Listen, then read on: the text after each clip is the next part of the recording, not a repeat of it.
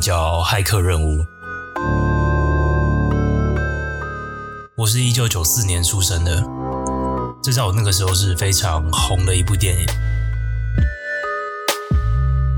它一共拍了三集，今年年底准备要推出第四集。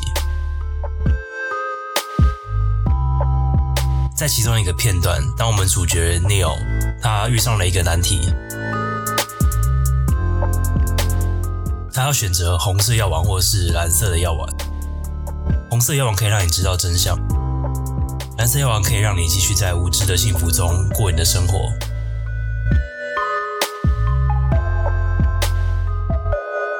而 Neil 最终选择了红色的药丸。尽管世界的真相令人难以置信，但他终于知道了自己一直活在一个模拟的世界当中，而他现在终于经历真正的现实。至少这是我们观众所被引导相信的。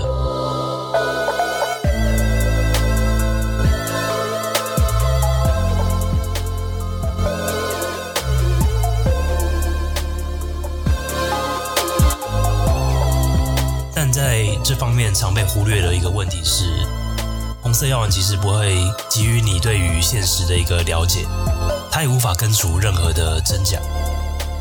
当看完电影后，你有没有质疑过 Morpheus 跟 Neo 他们从母体出来后看到的世界，是不是真正的现实？毕竟没有任何的证据能够证明这点。我的意思是，直到目前为止。母体中的模拟就和他们的现实一样的真实，而唯一能证明的是，现实跟模拟之间是不可能区分的。而这个情况还能够在无限的延伸，并且我们永远可能都无法见到真正的世界，只是一个模拟中的模拟中的模拟中的模拟中的模拟中的。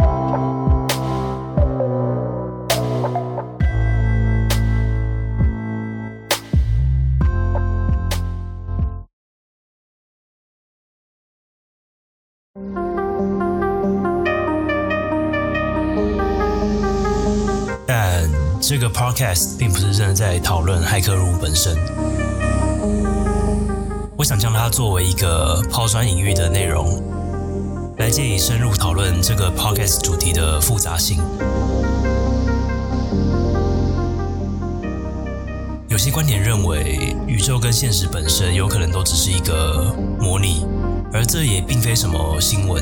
类似的想法，我们可以追溯到古希腊的时候。当时世界各地无数的哲学家提出，我们的现实可能只是一个假象。在那个时期，中国有名的当然就是庄子《庄周梦蝶》的故事。他在梦中相信自己只是一只蝴蝶，梦跟现实之间是如此的难以分辨，而让他去质疑现实跟幻想之间的一个差异。另一个例子是柏拉图的《地穴寓言》。这个预言的第一部分是这样：想象一下，有一群人从一出生就被关在一个洞穴里，而他们被关的方式使得他们只能被迫盯着眼前的墙，而不能看向洞穴的周遭、其他人或是自己。他们这辈子只知道这堵墙，没有别的。而在他们背后有一团火焰，囚犯与火之间有一个走道。而当人们在火跟囚犯之间走过，便会在墙上投射出影子，因为这些囚犯不知道这面墙以外的东西，他们认为这些影子是真实实际存在的物体，他们完全无法知道墙上的影子仅仅是对于现实世界中极小部分的捕捉，并错误地认为他们可以感知的部分现实便是完全真实的。这样的理论有多种的分析，并且可以套用于多种不同的情境、不同的主题。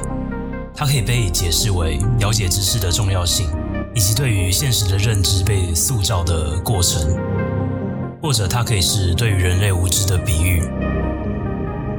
而我们不愿意寻求真理和智慧的天性，同时它也可以被这样解读，就像在这个洞穴的投影我们所感知的现实是否可能只是其他东西的投影？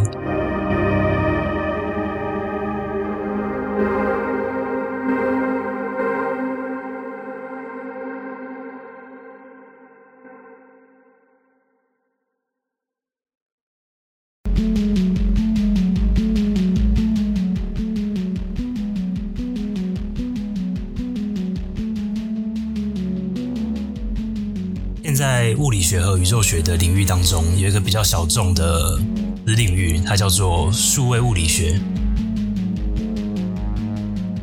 它的意思是一系列以可计算的数位资讯方式来描述宇宙的理论集合。简单来说，他们认为宇宙里的任何东西都可以用零跟一来表示，就跟电脑一样。在世界各地的物理学家中，有一些人正试图找出我们的宇宙是否有可能只是一个模拟，而这一般称为模拟假说。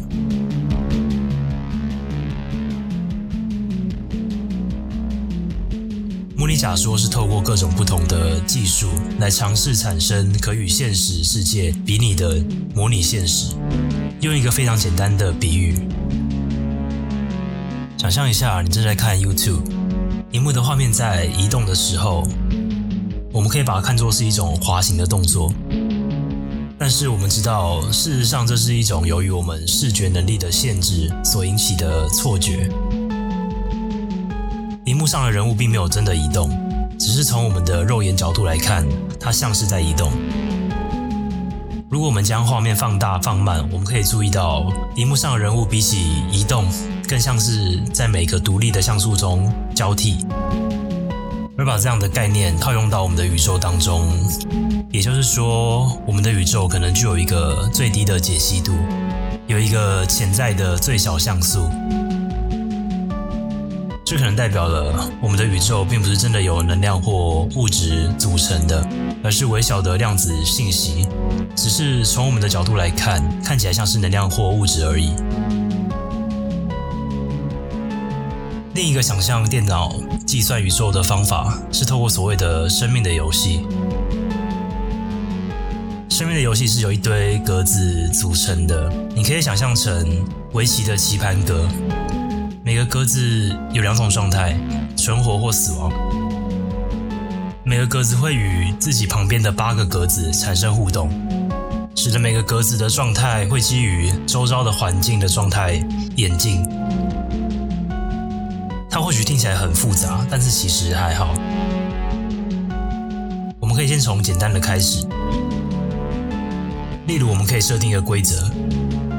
一个死亡的格子，如果左边有一个存活的格子的话，那死亡的格子也会变成存活的状态。我们放入存活的格子，然后执行这样的程序，那它的结果是右边的格子依序成为存活的状态。因此，在这个情况下，它只会继续的朝右边延伸。这个情况就不怎么的有趣。那我们可以让它变得更复杂一点。我们把规则从一条变成四条。First rule of Fight Club is 第一条规则是：如果当前的格子是存活的状态，它周围的格子存活的数量低于两个的时候，中间这个格子会变成死亡的状态。第二条规则是：如果当前的格子是存活的状态，而它周围有两到三个存活的格子时，这个格子会保持原样。再来是第三条规则。如果当前的格子是存活的状态，而它周围有超过三个存活的格子时，这个格子会变成死亡的状态。它其实是在模拟生命过多的后果。第四条规则是：如果目前的格子是死亡的状态，而它周围有三个存活的格子时，这个格子会变成存活的状态。我们在格子上画上随意分量的存活细胞，然后按下播放键，而你会看到的结果是，这些格子仅凭着最基本的四个规则，就可以随着时间的推移，产生出不可思议的复杂性。格子会活着、死亡，并且互相影响，形成一片看似随机的混沌之海。有些群体马上就死亡了。因为有些格子的活动似乎是永无止境的，而且没有人可以保证哪个模式、哪个群体会在哪个时候突然的停止或消失。如果我们把这个模式版图放得更大，我们可以看到更加复杂的模式开始诞生。而不光是模式的改变，随着时间的推移，就连其行为也都会跟着改变。个体之间的交互作用被格子群体之间互动的模式给盖过，而这就是这个模拟最主要的概念。或许我们的宇宙刚开始的时候，也是从几个简单到难以想象的规则开始的，而只要透过几个简单的规则，并且给予它足够长的时间，它也可以演化出极其复杂的模式。当然，我们总是假设宇宙是具有极度复杂性，而这个世界看起来的确似乎是非常的混乱、随机，而且不可预测，甚至是无法解释的。但是，生命的游戏以非常优雅的方式呈现了简单的开始，也可以造就非常复杂的结果。如果你、我以及我们周遭的所有的一切都是电脑模拟的结果，那就代表了我们不过是。一场演出中被操控的傀儡罢了。也许我们的模拟实际上只运行了一秒钟，但我们却认为已经过了一百三十九亿年了。因为这些讯息被人为的写入他们的造物之中。也许宇宙非常的微小，而所有的距离其实只是简单的由模拟引起的错觉。也许在我们闭上眼睛的时候，宇宙是不存在的。一切的细节和复杂性都只在需要的时候才被添加，也不是恒定和绝对的。也许发现这一切都是模拟，也只是模拟的一部分。也许这并不是宇宙的第一个版本，而随时可能有人按下滚。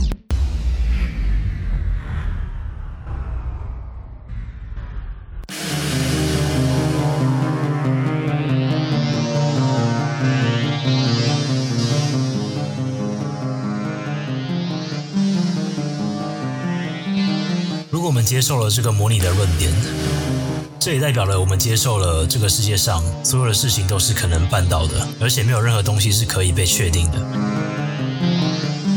现在试想一下，如果我们以某种方法找到了足以证明这一切理论的绝对证据，试想一下，假如我们逃出了模拟，那我想我们都可以同意，我们可以知道那个世界是个模拟，对吧？但我们人无法知道，我们从模拟逃脱的本身是否也是模拟的一部分。换句话说，我们可能永远被困在模拟之中。这意味着，我们无论发现的任何证据或获得任何知识，都可能只是模拟的一部分。这其中包含了所有能够证明这个世界不是模拟的证据。既然一切的错觉的延伸都是无法被确定的，那么一切的事物都是无法被确定的。目前为止，我提到了许多激进的模拟假设理论，但是如果只要一句“如果这全部都是模拟的一部分呢”，就能把它们完全否认的话，那么这些理论本身便不具有任何科学性的价值，因为所谓的科学性价值是必须可以被证伪的。换句话说，提出的理论必须要有方法能够被证明是正确或是错误的，否则它就不具有科学价值。这样的模拟理论大部分带有的是哲学性的价值，而且其内容与洞穴中的囚犯预言大致相同。因此，让我们稍微改变一下我们的观点。假设我们在洞穴中的身份不是囚犯，而是那个点燃火把并在墙上投射出阴影的人呢？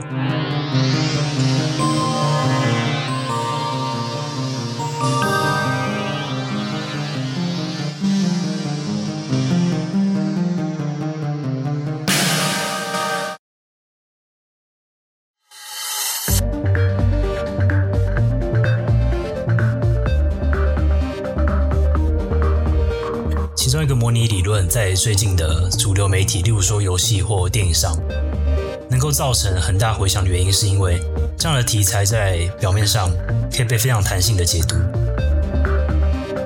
如果回头看向人类几十年前的科技能耐，再看向我们透过现代科技所能达成的成就，一个科技先进到可以制作出与现实完全无法分别的未来，并不难想象。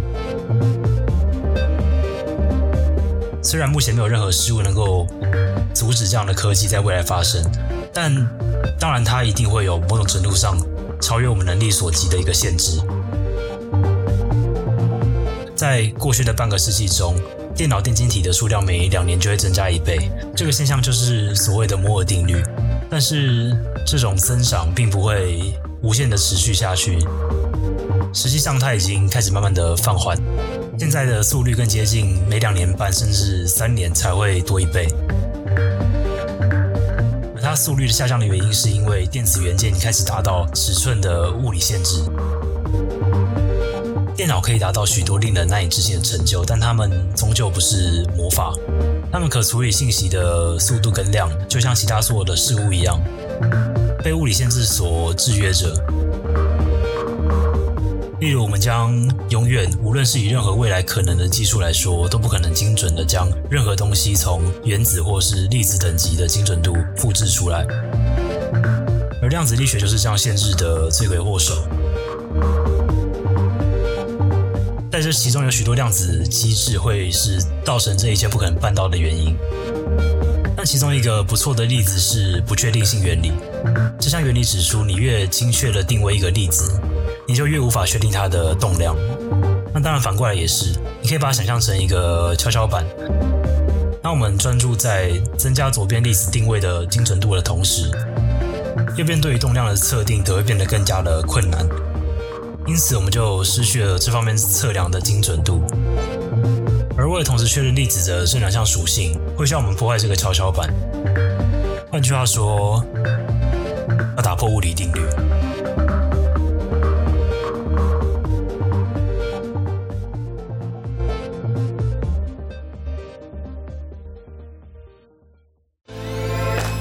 宇宙自然的不确定性和随机性，使得分子等级的精确复制是不可能办到的。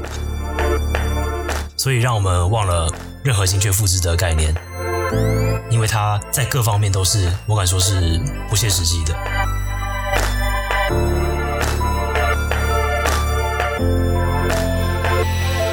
我们除此之外，唯一能做的，只有尽可能的模仿现实。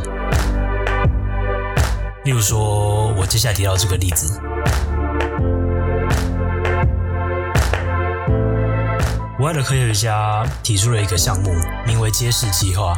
它是一个为了研究星系演化的目的而模拟出的巨大宇宙。这是一个尚在进行中的实验项目。科学家使用了当前最精准的数据来计算，并尽可能的创造了宇宙最精准的模型。毕竟他的电脑花了超过数个月的时间和八千一百九十二个核心才建造完成。而 RAM 的尖峰值可以用到二十五 TB，并有着超过一百八十亿的运行粒子数。但就狭义的意义来看，它与现实之间只具有一定程度的相似性。这个模拟环境是如此的详细，也甚至能够单独放大观察每个星系，但是它仍然没有精细到可以模拟每一个星球和星系的诞生，更别提能够计算每个分子以及原子这个极度巨大的天文数字。相反的，它只能大概模拟出银河系作为一个整体的行为模式，而无法实际模拟出里头的每个独立部分跟它的属性。而一旦当模拟的进度达到了与现今相近的时间点时，它的结果是这个模拟与我们的宇宙有着极其惊人的相似度。而随着不停的对其指令进行改进，最后的结果便能达到惊人的真实性。也许我们永远无法达到真正的真实，但希望能够足够接近真实。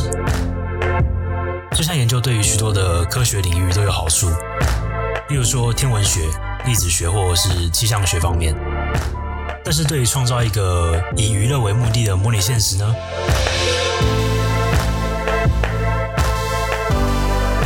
到目前为止，我只提到了一些自我封闭的模拟系统，写下一些代码，按下执行，然后祈祷有好的结果。但这不会比我们创造一个我们可以跟它互动，甚至完全身临其境的模拟更加有趣。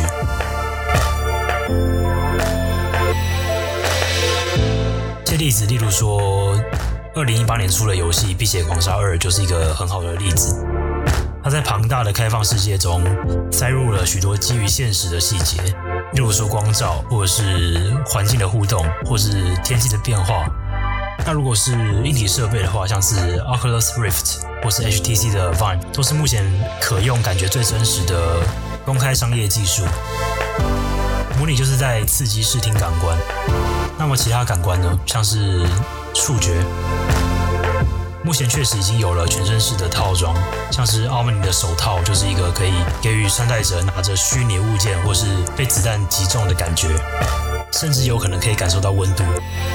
再就是为了模拟真实而建造的整套设备。通常这是为了一个特定的游戏或游戏类型设计，像是驾驶或是赛车的模拟器、飞行的模拟器或是铁路的模拟器等等。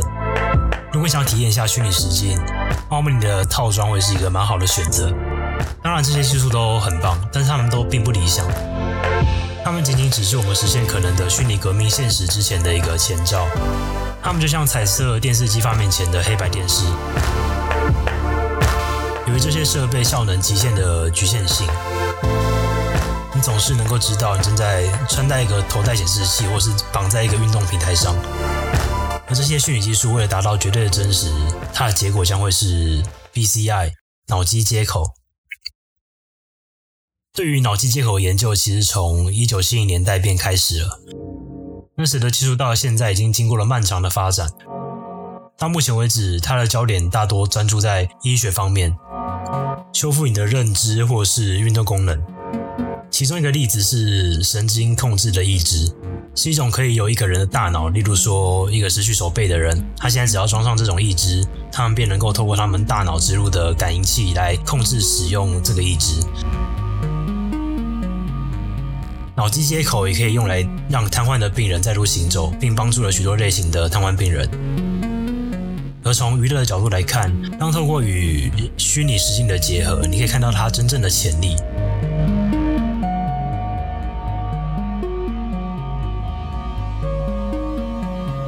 但它目前不是完美的，而实际上也远远没有到完善。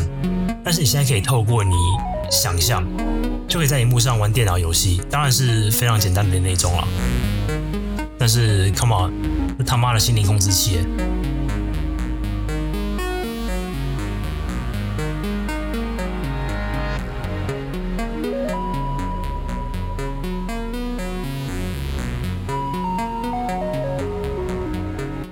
更厉害的是，在二零一四年，已经可以透过网络达成两个人之间用脑对脑的交流。换句话说，心灵感应已经变成一个现实的技术。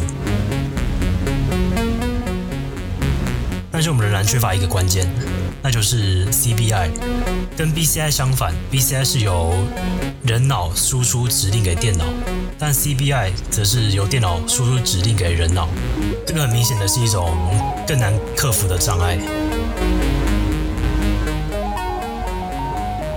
在一个基本的 BCI 界面当中，一个设备接受来自大脑的讯息，并试图分析这些讯息的意思。最惨的情况就是电脑它听错了。但是在一个 CBI 的界面当中，如果一个大脑接收来自设备的讯息，最惨的情况下，你可能会损坏使用者的大脑。在二零零二年，一个盲人在他的视觉皮层中植入了一个可以连接到摄影镜头的传感器，这使他重获了部分的视力。原理是镜头透过植入传感器，将画面资料传输到他的视觉皮层中，然后由大脑去处理这样的资讯，就好像真的透过他的眼睛看到一样。另一个脑机界面的实例是用在猴子上的应用。一个猴子操作一只虚拟的手臂来触碰数个外观相同的物件。当虚拟手臂碰到其中一个物件时，一道信号便会被发回给猴子的大脑来模拟出触碰的感觉。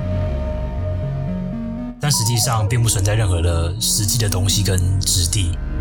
但在这个过程中有着极大的风险。直到我们能够善用这项科技之前，它仍然还有许多需要改进的地方。但是，一旦我们揭开了大脑的奥秘，它的可能性将会是永无止境的。或是让技术能够不断进步到能够走出科幻题材的范畴，只有我们所知的世界和对未来的幻想将会面临戏剧性的全面改变。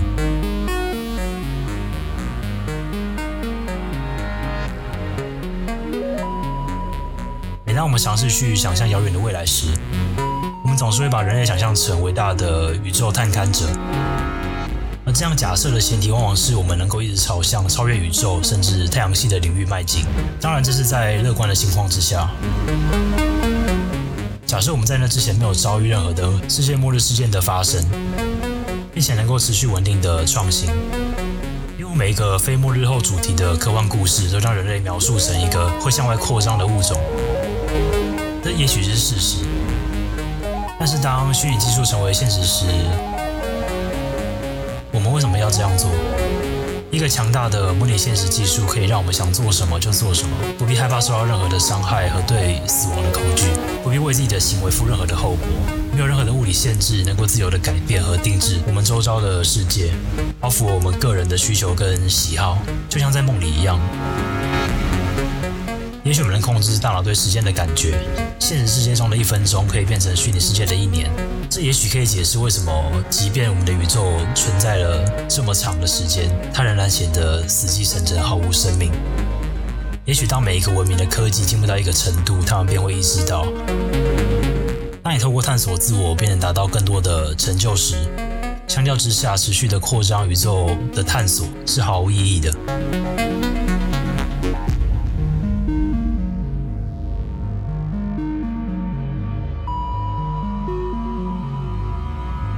是我第一个 podcast 的录音，这个主题就是如此的需要猜想、臆测或是淡化，和对于一些哲学课题的探讨，并将要将这样的主题做成一个 podcast，而不会听起来像在传教，是非常困难的。关于这个模拟世界的问题，其实只是个牵强，需要高度猜测，而且他的目的大多只是为了好玩的思考问题罢了。我是 Ray，这里是 Sweet Time。